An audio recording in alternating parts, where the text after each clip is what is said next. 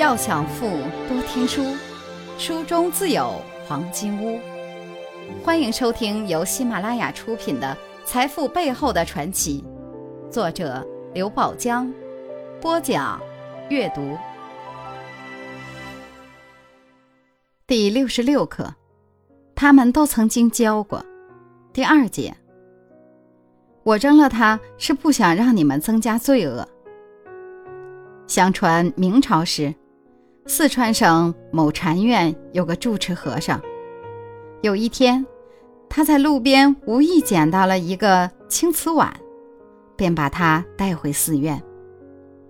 当天晚上，他折了一枝鲜花放在碗里，供在佛像前。结果第二天醒来，碗里竟然装满了鲜花，他十分惊奇，又十分疑惑。便到厨房里抓了几粒大米，结果再一天，碗里又装满了大米。后来他开始把少许的铜钱和金银放在碗里，过了一夜，碗里就变成了满满的一碗铜钱和金银。从此以后，这个寺院就富裕了起来。几十年时间转眼过去了。这个住持和尚渐渐老了。有一天，他推说要过江去查田，带着众弟子一起前往。船至江心，他从怀里取出了那个青瓷碗，一扬手便抛进了江中。弟子们都惊呆了。